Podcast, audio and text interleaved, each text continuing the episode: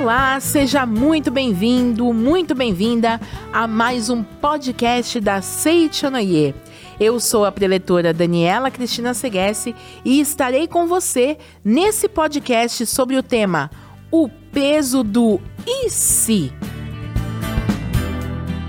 O livro-texto que nós vamos utilizar hoje é A Verdade, volume 8, que é o volume que fala sobre a fé, e também o livro Imaginação Criadora. A Verdade, volume 8, é de autoria do Sagrado Mestre Masaharu Taniguchi, e o livro Imaginação Criadora é de autoria do professor Roy Eugene Davis. Bom, esses livros que nós vamos utilizar estão disponíveis na nossa livraria virtual que você pode visitar em www.livrariasni.org.br.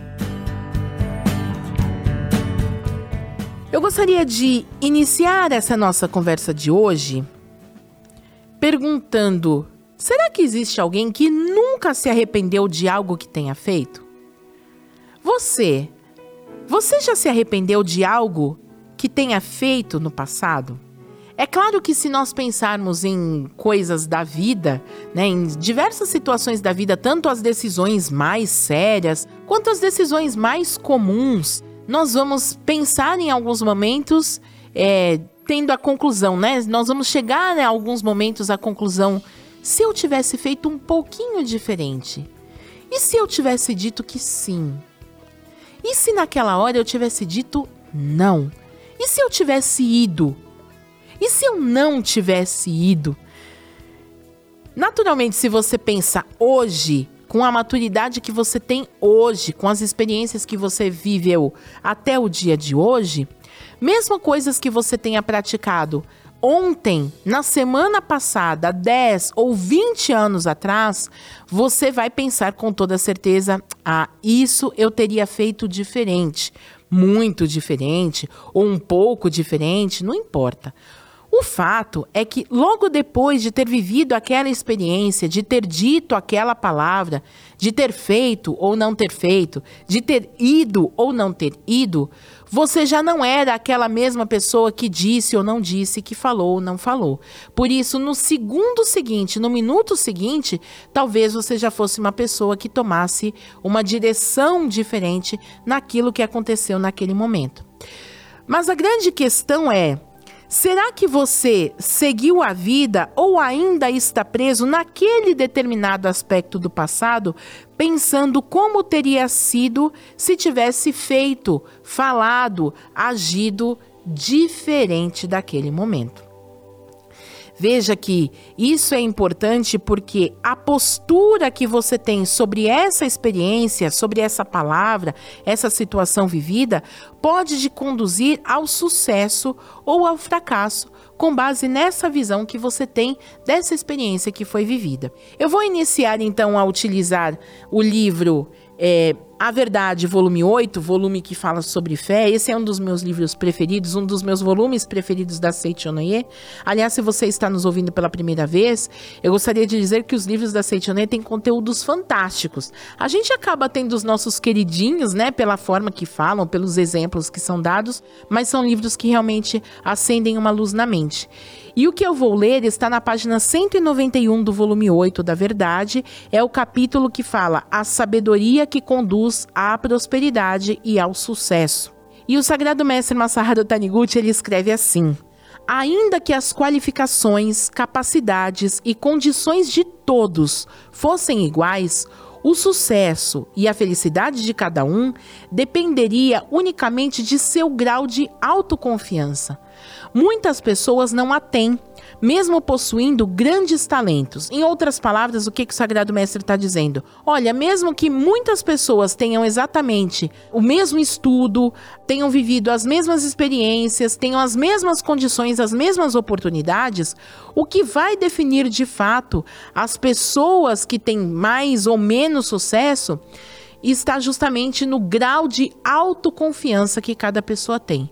E mais adiante ele escreve assim: a autoconfiança é uma força mental.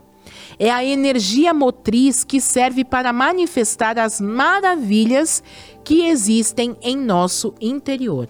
Olha que interessante Porque o Sagrado Mestre ele está dizendo aqui para nós que nós, mesmo tendo as mesmas oportunidades, as mesmas qualificações, se não confiarmos no nosso potencial, no nosso talento, nas qualificações, no nosso esforço, isso vai ser como ter uma grande, um grande tesouro é, guardado num cofre que nós temos a combinação, né? Que nós temos a chave, mas dizer para todo mundo, puxa vida, seria tão bom se eu tivesse um pouco mais de riqueza né? Seria como tem um ditado que diz que a gente às vezes tem a faca e o queijo na mão e fica passando necessidade, porque a gente pensa, ah, seria tão bom se tivesse um alimento aqui disponível para nós.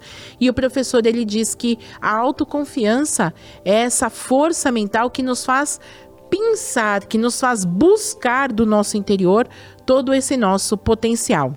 Talvez existam pessoas que pensam, mas será mesmo que eu tenho todo esse potencial? E eu já digo para você que a Seitianoia diz que todos nós, todos nós, sem exceção, somos filhos de Deus. Acreditando ou não em Deus, nós continuamos sendo filhos de Deus. Acreditando ou não numa determinada linha religiosa, todos nós somos filhos de Deus. Tendo um trabalho ou não, todos nós somos filhos de Deus. Fazendo uma oração diariamente ou não, Todos nós somos filhos de Deus. Ser filho de Deus significa ter exatamente as mesmas características de Deus. Assim como o filho do cachorro tem características de cachorro, o filho do peixe tem características do, do peixe, o filho de Deus herda de Deus todas as suas características. Deus é bem, Deus é vida, Deus é amor, Deus é sabedoria, Deus é capacidade infinita. Portanto, nós, como filhos de Deus, você, como filho de Deus, também é sabedoria, é amor, é vida, é capacidade infinita. Tudo já existe no seu interior como possibilidade. E quando você alcançar a autoconfiança, você vai poder buscar no seu interior pensar do seu interior, cavar do seu interior todo esse potencial que já está aí.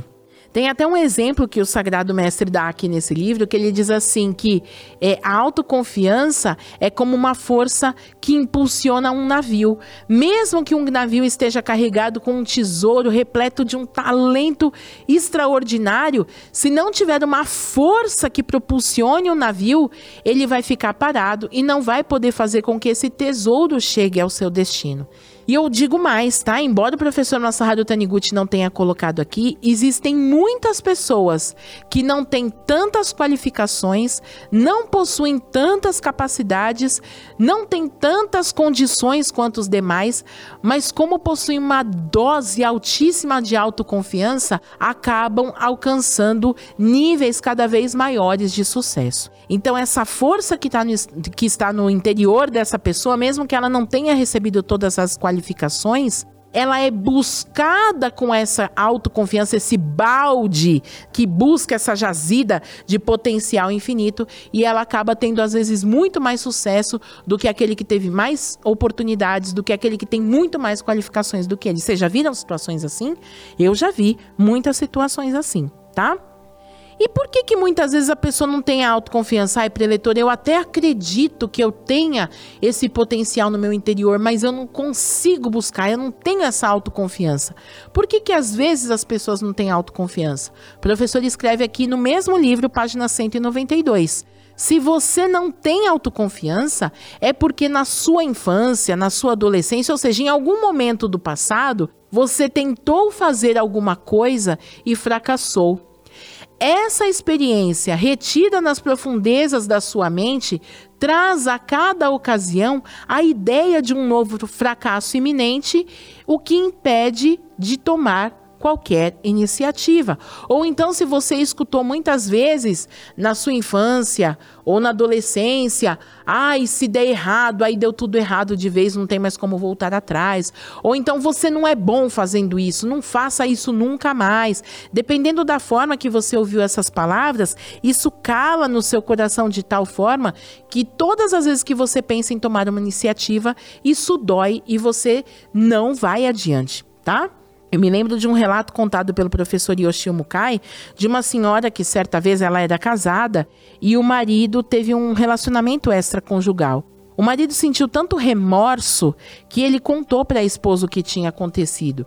E como a esposa tinha muita confiança no marido, aquela ideia de que ela pudesse ter sido traída, né, que foi contada por ele mesmo, causou tamanho desconforto, tamanha decepção, que a partir daquele dia ela passava o dia inteiro fazendo os afazeres de casa. Ela era uma, uma dona de casa, né, ela cuidava da casa, das coisas da casa. Ela fazia todos os trabalhos pensando: nossa, meu marido me traiu, meu marido me traiu, meu marido me traiu.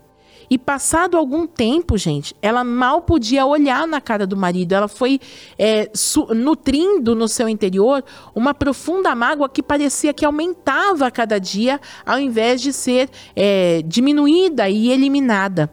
E aí, quando ela procurou o professor Mukai pedindo uma orientação pessoal da Seichunoye, o professor Yoshio Mukai disse para ela: ah, o seu marido te traiu quantas vezes? E ela disse: Ele me contou que foi uma única vez e que ele se arrependeu tanto que ele passou a nutrir profundo remorso por isso.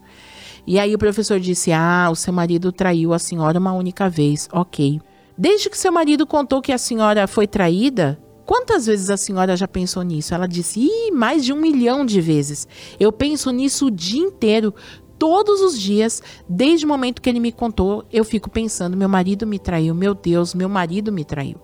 E aí o professor Mukai disse para ela: olha, na verdade seu marido traiu uma única vez, mas como a senhora pensa nessa situação inúmeras vezes, fica remoendo essa situação, fica revivendo essa situação na sua mente, é como se ele tivesse traído a senhora milhões de vezes, como a senhora mesmo disse.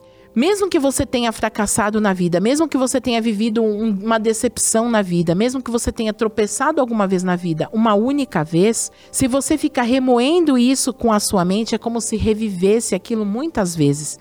E essa situação acaba se tornando muito maior no seu plano mental.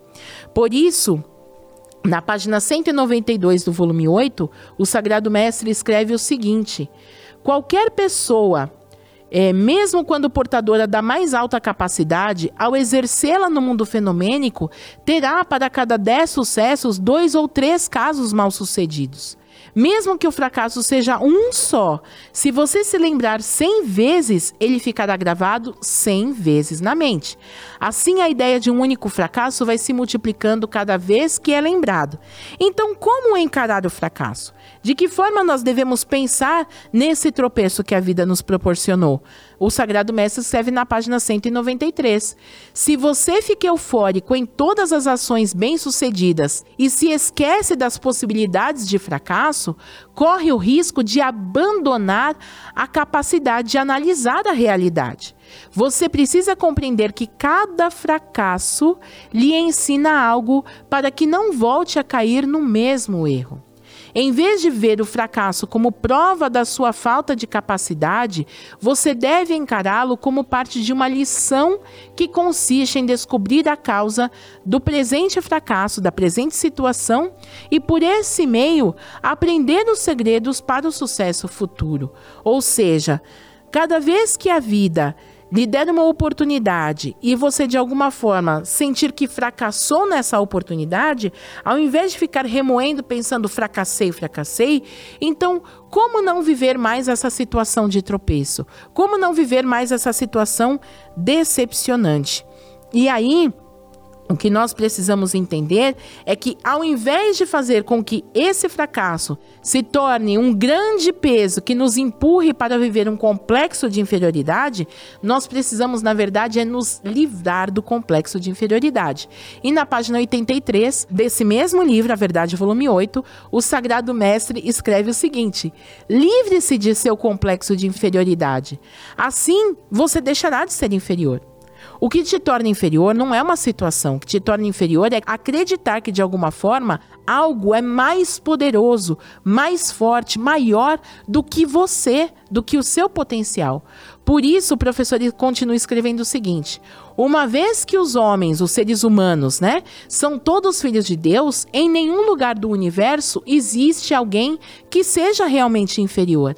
A inferioridade existe tão somente dentro da sua própria mente. Se há em você algum complexo de inferioridade, faça o possível para negar toda ideia que o alimente, como fraqueza, defeitos, limitações ou desarmonia.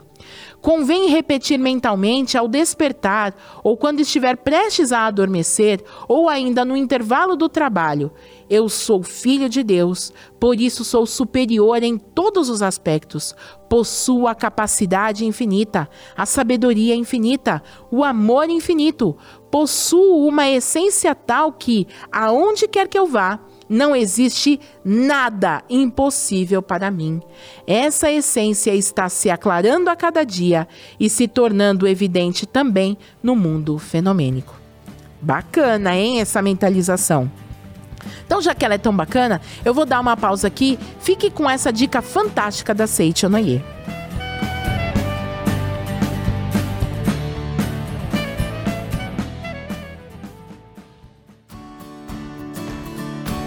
As atividades virtuais da Seichonaye continuam.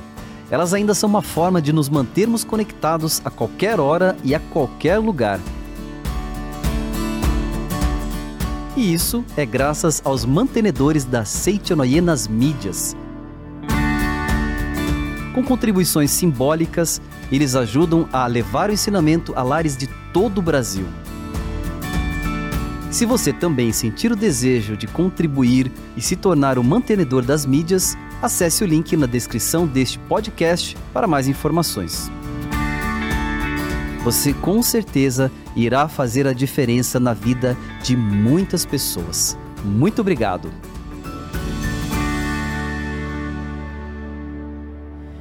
Bom, pessoal, vamos voltar para nossa conversa? Por que então que é tão importante cuidar da autoimagem que nós temos e cuidar bem da visão que nós temos sobre as diferentes situações? Se todas as vezes você observar a si mesmo ou as experiências que você tiver vivido e ficar pensando: "Ah, mas e se e se? E se fosse diferente? Esse se significa e se fosse diferente?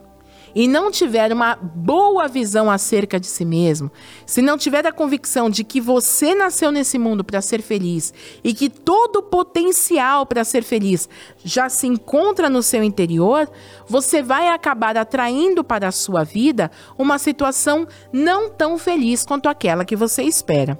Uma das coisas que a, que a Seichanoye nos ensina é que tudo aquilo que nós desenhamos na nossa mente, quando encontrar uma oportunidade, vai acabar se concretizando na vida cotidiana. Então, se a nossa vida cotidiana é o reflexo daquilo que nós abrigamos na nossa mente, se a mente estiver repleta de e se fosse diferente, e se fosse diferente, tudo que a gente for concretizando vai ser um amontoado do esforço da vida cotidiana somado com uma porção de dúvidas sobre e se fosse diferente, e se fosse diferente. E não pense que pensando apenas e se fosse diferente e sem tomar de fato uma decisão no sentido de mudar as más impressões que temos a respeito de nós e a respeito das coisas vividas no cotidiano, as coisas serão diferentes, não no futuro, você terá as mesmas é, dores ou os mesmos arrependimentos que tem agora sobre o passado, no futuro você terá sobre as questões do agora. Então, o que, que nós podemos fazer sobre isso? Nós podemos mudar os valores que a nossa mente tem sobre nós mesmos e sobre as coisas que vivemos no passado. Sabem, gente, que a mente, ela não sabe se o que ela está recebendo agora está de fato acontecendo ou se é apenas um desenho, um esboço, um pensamento, uma imaginação que eu estou criando agora por minha própria iniciativa. A mente não sabe disso. Mas independente de ser real, né, concreto, estou de fato vivendo isso agora, ou estou apenas imaginando, tudo que está sendo desenhado na mente, sendo concreto ou sendo apenas uma imaginação, está formando um novo esboço que, quando encontrar uma oportunidade, vai se concretizar na vida cotidiana. Horas. Então, se o que eu estou vivendo agora é um amontoado de arrependimentos ou de dores pelas coisas vividas no passado ou pela imagem que eu tinha de mim mesmo no passado, então basta que eu mentalmente, já que a mente não sabe o que é, é, concreto que está sendo de fato vivido ou que está sendo desenhado, eu posso reparar essa imagem do passado, essa, esse sentimento que foi guardado no meu interior no passado. E aí, então, agora utilizando o livro Imaginação Criadora, na página 62, o professor é, Davis escreve o seguinte. Culpar o passado por um infortúnio presente é um desastre. Se alguém puder deixar as lembranças dolorosas ou desagradáveis, tanto melhor.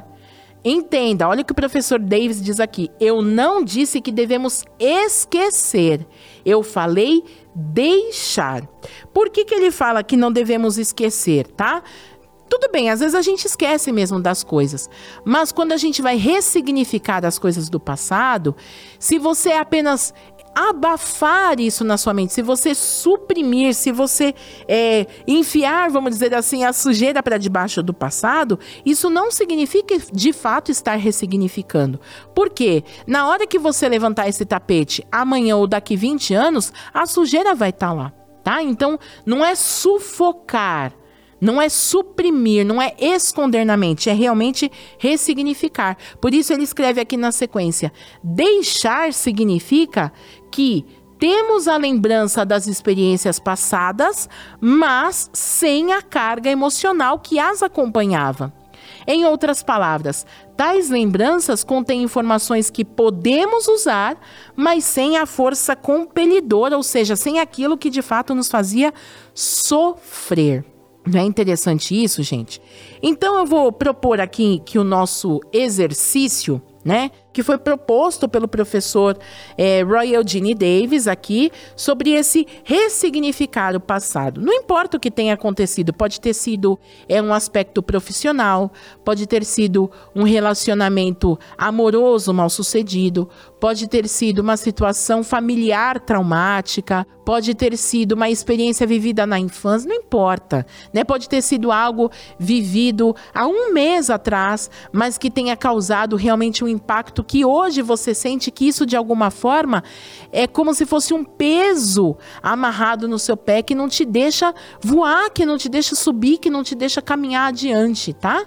Então nós vamos fazer aqui uma reparação do passado, é como o professor Roy Eugene Davis, ele fala nesse livro, tá? Esse livro, ele não é de um sagrado mestre da Seichonoye, mas ele é editado pela Seichonoye.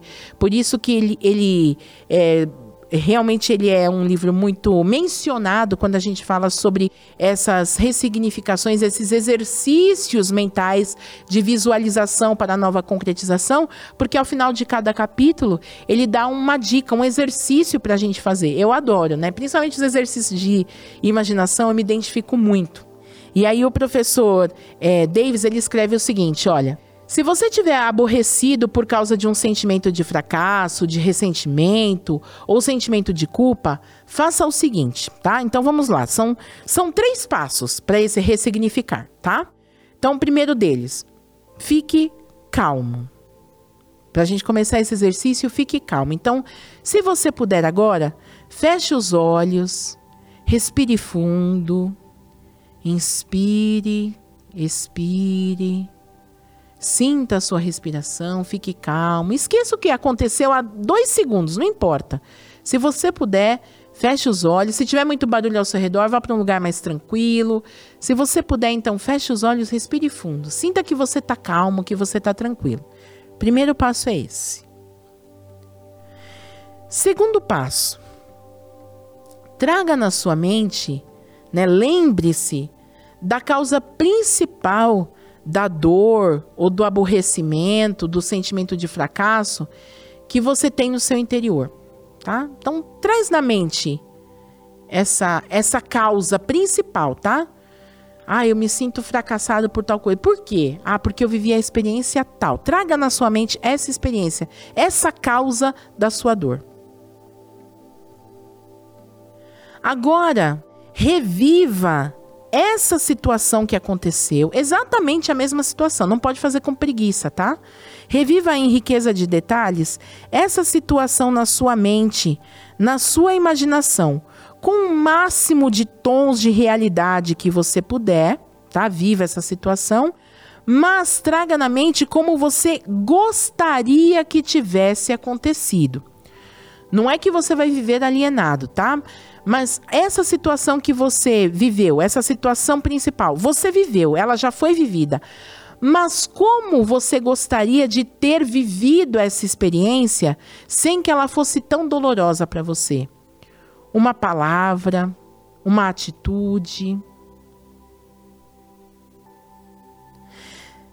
Viva essa situação com as imagens mentais mais vívidas possível e com forte sentimento.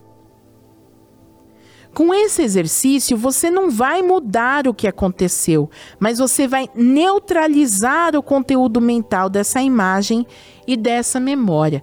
Então, por exemplo, mesmo que tenha sido um relacionamento amoroso que tenha terminado e tenha terminado porque a pessoa fez de uma forma que você não gostou, então como você viveria essa experiência? O que você gostaria que essa pessoa tivesse feito ou dito no término desse relacionamento? Então, grave essa imagem fortemente, vividamente na sua mente. Isso vai neutralizar os sentimentos, as emoções que você veio arrastando desde então, tá? Esse é um exemplo, pode ser aplicado para qualquer coisa. Como o nosso tempo está bem extenso, eu vou finalizar aqui com uma fala que está na página 63 do Imaginação Criadora. Quando o sentimento é descarregado na imagem mental, a força compelidora, ou seja, aquela força que te sufoca, ela é subjugada. Você poderá examinar minuciosamente o conteúdo de sua mente subconsciente sem uma reação emocional. Nós podemos jamais compreender por que os outros nos trataram injustamente, mas podemos eliminar a dor do nosso banco de memória. Então fica aí essa dica para você. Se você achar que essa dica foi legal, faça esse exercício depois com calma, você consigo mesmo. Avalie o nosso podcast, por favor, com o máximo de estrelas para que ele se torne muito visível nas buscas. Aproveite e conheça as nossas redes sociais, visite as nossas redes sociais, siga a Seichonoye nas nossas redes sociais e procure no nosso portal da Seichonoye a associação local mais próxima de você. Todos esses links estão disponíveis na descrição desse episódio. Eu espero que você seja muito feliz e que o seu e se seja completado com um felizes para sempre, graças a Deus. Eu agradeço de todo o coração, seja cada vez mais feliz. Até o próximo episódio. Muito obrigada!